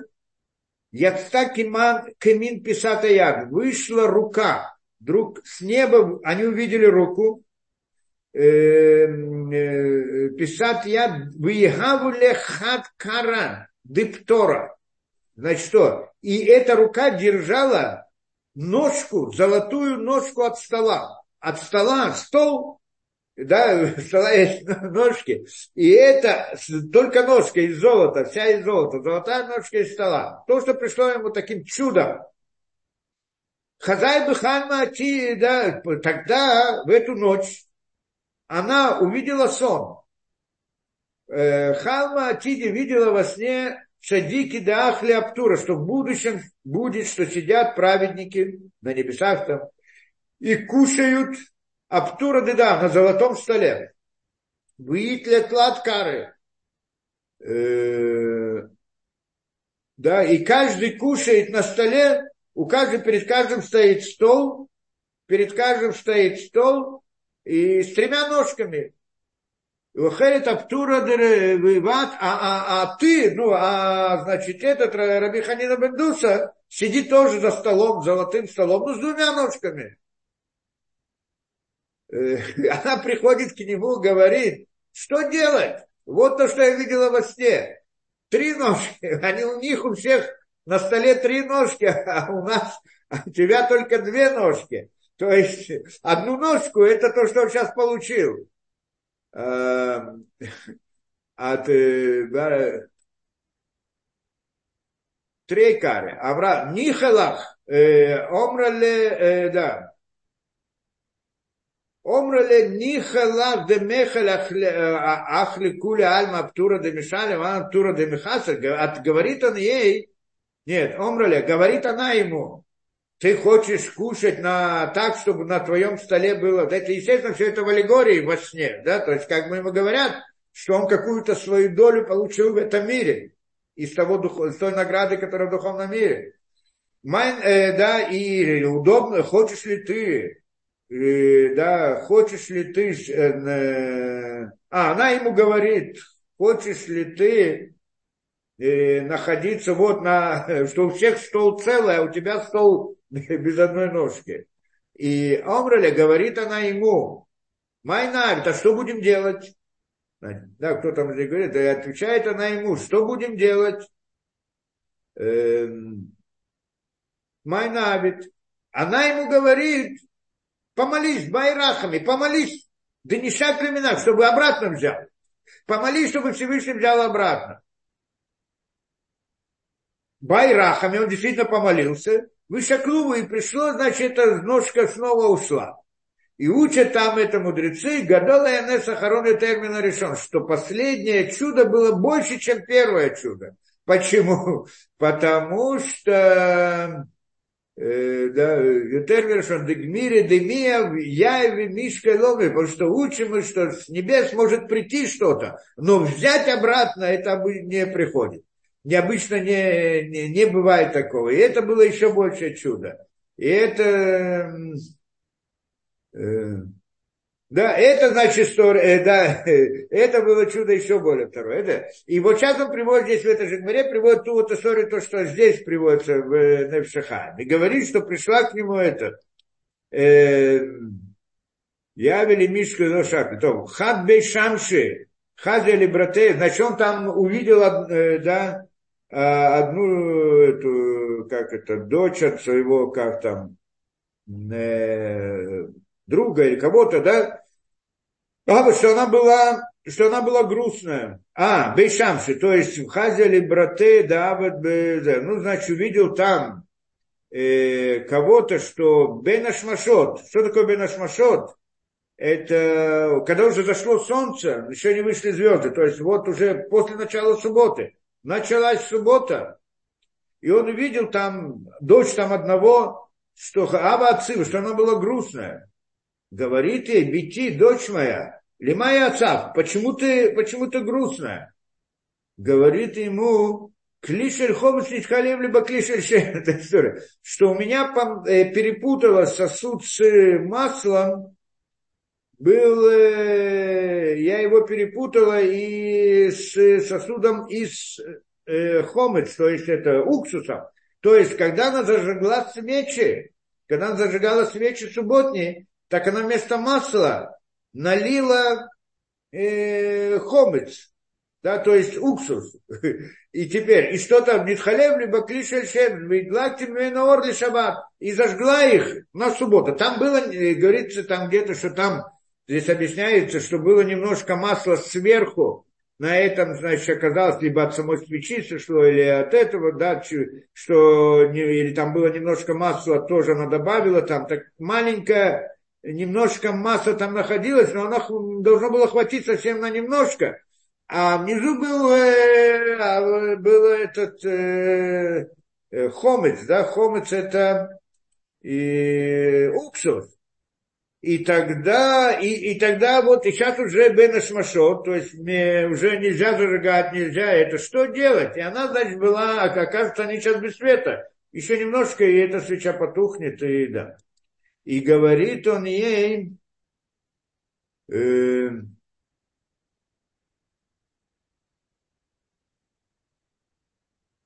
Амарла, говорит он ей, Бити, дочь моя, моих патлах, какая тебе разница? Как это, моих патлах? Почему тебя это волнует? Миша Амарли Шемен Вейдлок, и Амарли Хомец Вейдлок. Это известнейшее выражение. Тот, кто сказал э, маслу, чтобы оно горело, тот же скажет уксусу, чтобы он горел.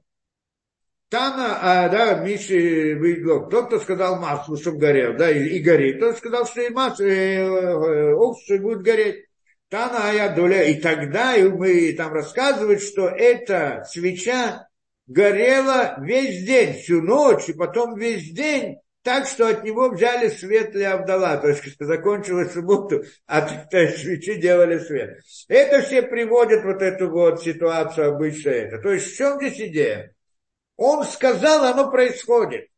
Вот так, как он сказал, так оно происходит. Это то, что здесь он приводит э, да, что, э, что э, Гозер Воомер в то есть постановляет, постанавливает и говорит, и исполняется это, и оно осуществляет то, что он говорит. Против порядков природы. Да, против порядков, против законов природы. К Моше Мацину Рабиханина Бендуса говорит, что Газар бы, да, по, по, то есть видимо, здесь мы должны понять. Это вот этот второй уровень в этом понятии э, Мильвадо, нет ничего, кроме Всевышнего. Это когда он осознает, как это Зор приводит, как он привел Зора, я так понимаю, что он имеет в виду именно этот уровень, что, что когда у него Элоким и Юткей Вавкей, они объединены в одно. Когда мир природы, для него это тоже духовность когда он как бы растворяет их, объединяется, мир природы тоже Всевышний. Все это Всевышний, это, да, то есть и мир он становится духовным. И тогда это не просто мир перестает его замечать, это интересная вещь. В первом случае мы сказали, мы не аннулируем телесность, мы, мы в мысли выходим как бы из тела, и мир перестает замечать как бы наше тело в этом мире. А здесь он не так. Он как бы весь мир делает духовным да, в своем осознании, осознает его как что все это духовное, то есть это значит объединять, объединить эти два имени, и тогда то, что он говорит, то оно и происходит в мире, это совершенно другой уровень. ואמרו מי שאמר לשמן וידלוק יאמר לחומץ וידלוק, רוצה לומר, то есть хочет сказать, הלא אצלו יתברך שווה, ведь у него это все равно, כזה וזה, какая разница между חומץ, между уксусом и масло. Масло горит, мы скажем, какая разница, масло горит, уксус не горит, да, в законах природы. Законы природы мы знаем, как строятся законы природы. Законы природы не говорят, почему масло вдруг загорело. Никто не знает, почему масло горит. Никто не знает, почему это не горит. А те, то, что объясняют там, что потому что там процесс окисления и так далее, мы в прошлый раз приводили. Процесс окисления происходит, химическая реакция. Это всего лишь путь, как происходит. А почему оно происходит, эта реакция? А почему это приводит к разделению тепла? А почему это? И все эти объяснения, которые приводят, они только объяснение, описание процесса, а не объяснение почему. Мы тоже это не раз приводили. Например, дерево растет. Как дерево растет? Я скажу, просто растет. Я наливаю, сажаю там, скажем, это, да, растения в землю, то есть растения в земле, поливаю водой, вода растворяет там минералы в земле, минералы поднимаются по капиллярам, попадают в это и так далее, начинают расти. И получается, и так далее, происходит деление клеток и прочее. То есть, э, то есть, в принципе, когда я спрашиваю, почему это, почему растет, он говорит, потому что если ты наливаешь воду, сажаешь растение, налив, а, поливаешь его, оно растет. То есть оно растет, потому что ты его посадил в землю и поливаешь. Я спрашиваю, подожди же, ты же не объясни мне почему, ты объясни мне, как оно растет, то есть процесс. Он говорит, нет, я тебе объясню почему. Что на самом деле, когда ты поливаешь, растворяются минералы, они приходят, это, там, и под, и, те, которые необходимы, поднимаются по капиллярам, поэтому, и поэтому растет. Обратно ты мне не объяснил, почему растет. Ты описал, как оно растет, только на более детальном уровне. Я тебе про каждую из них спрошу, а почему они растворяют минералы, а почему капилляры вдруг поднимают вверх, а почему вдруг происходит клеение клетки и так далее. А, а ну, начнет объяснять еще детальнее, еще детальнее. Конце концов, что он говорит? Что это закон природы. То, что это делает, то, что там растворяется, вода растворяет минерал. Закон природы. Что значит закон природы? То, что мы видели в природе, что это происходит. Я наблюдаю и вижу, что это происходит. И говорю, устанавливаю закон природы. То есть я не знаю, почему это происходит. Я вижу, что это происходит. И закон природы строится на этом. Только в этом, когда объясняют закон природы, и там делают разные теории, гипотезы, предполагают какую-то причину там и так далее, эту, только она, эта причина каждый раз меняется снова, каждая новая теория, другая причина, почему, то там притяжение, то там, мы говорили, разные силы, это объяснение, то это какая-то сила такая двигает, потом эта сила нет, другая сила и так далее. Это разные объяснения, как объясняли, я скажем, э, да, как это, э, да, почему, э, где-то у нас там объяснения были, да, что э, как там, что приходило, ну, э, ну, не помню, там разные примеры, но в принципе, как мы, как, э, как все эти да, э, объяснения, да, то же самое, как мы говорили в это, то приходят, говорят, почему тело падает, потому что есть сила притяжения. Это фантазия сила притяжения мы видим, что она падает. Правильно? Есть эта вещь, падает, факт. Это мы то, что мы видим, наблюдаем. Что происходит? Почему происходит? Никто же не знает. Он говорит, приходит, говорит, сила притяжения. В какой-то массе есть какая-то сила, которая обязательно, так Ньютон сказал. Думали, думали, никто же ее не видел на самом деле. Потом пришли, говорят, нет, теория относительности, приходит, говорит, нет никакой силы притяжения ни в какой массе, есть искривление пространства, поэтому она падает и так далее, и так далее. То есть каждый раз новая теория на это. То есть само объяснение это находится в теории, в гипотезе, и она так и остается в фантазии. И каждый раз меняется. Это не мешает науке, что наука не, не нужно знать, как это, почему это происходит. Оно, это главное применять это, его использовать для вот разных применений и так далее. Поэтому это работает. То есть мы описываем как, а не почему.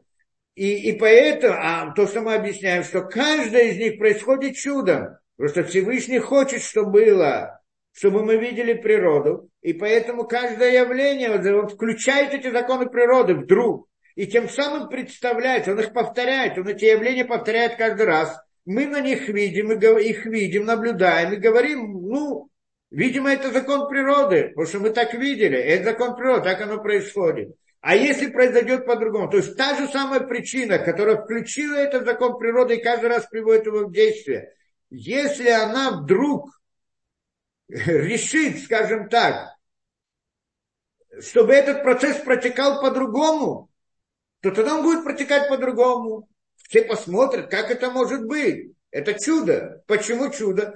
Не потому, что, а что до этого не было чуда. Но до этого оно всякие, каждый раз повторялось одно и то же, поэтому я к этому привык, говорю, это закон природы, так оно, вот мы всегда это видели, и, завтра это видим, послезавтра. А то, что произошло вдруг сейчас один раз, что никогда не происходило, я его тоже не знаю почему. Точно так же, как и предыдущий, я не знал почему. Но оно, но оно удивительно для меня, потому что никогда не происходило. И тогда я называю это чудом. И эта идея получается, что оно может произойти по-другому. И вот это вот изменение называется, как мы называем, скрытым чудом, чудеса, которые скрыты внутри природы и могут происходить. То есть оно немножко открыто, вот то, что происходит у Рабиханина Бендуса и других это людей. Приходит, он говорит, что здесь происходит, что вот он может воздействовать на мир Вот таким путем. Не просто, что как бы мир его не видит, не воздействует на него, но он воздействует на мир. Почему? Потому что у него это одно сознание, потому что его сознание находится на уровне той самой силы, которая приводит эти законы природы в действие. И тогда он как бы постановляет, и это действие происходит по-другому, оно может и по-другому произойти. Почему, зачем и так далее, мы не будем это входить. Это, в принципе, не то, чтобы он становится каким-то колдуном, который сам делает. Потому что это приходит ему от Всевышнего. То есть это, это, то есть он себя прилепляет к Всевышнему, то Всевышний для него делает все это другим путем. То есть изменяет законы природы. Это значит, и идея здесь того, что то, что он постановляет, как бы Всевышний слышит его, слушается его и выполняет то, что он постановил. Это мы учим во многих книгах. А цадик Гозерва, Кадош Баруху Микаем, так говорит, что Всевышний постанавливает. Нет, праведник постанавливает, а Всевышний выполняет. Почему? Потому что праведник это тот, который полностью посвятил себя Всевышнему. И вот на этом уровне осознания Всевышний в рамках управления, это значит для него он его как бы слово, желание этого праведника, это как желание Всевышнего, поэтому оно как бы происходит в исполнении. Это, что мы сказали. И это вот эта вот форма воздействия, да. Э, да, и дальше он приводит, у нас, в принципе, уже со временем есть проблема, но, в принципе, дальше он приводит какой уровень был у отцов, Авраама, Исхак, Якова, потом какой уровень у Моше, то есть еще несколько уровней мы должны, будем уже в следующий раз рассмотреть. Но вот здесь мы говорим о том уровне, что когда он осознает, что нет ничего кроме Всевышнего, вот на, так как это здесь приводит Зор, то тогда получается, что не просто он выходит из воздействия окружающего мира, но и, а он сам на него воздействует. Но воздействие это, оно в рамках законов природы, то есть оно не видно нарушение природы, оно как бы чудо, потому что вдруг начинает. Но человек, который смотрит снаружи, он не видит в этом, нет здесь открытого чуда. То есть нет нарушения субботы, по, э, нарушения природы по-настоящему, как бы разрушения. Нет разрушения природы, а чудо оно в рамках природы, только начинает какие-то случайности, изменения и так далее. Это то, этот, э, потом есть другие уровни, когда и природа сама нарушается, но мы это как бы разрушается. Но мы об этом поговорим уже в следующий раз.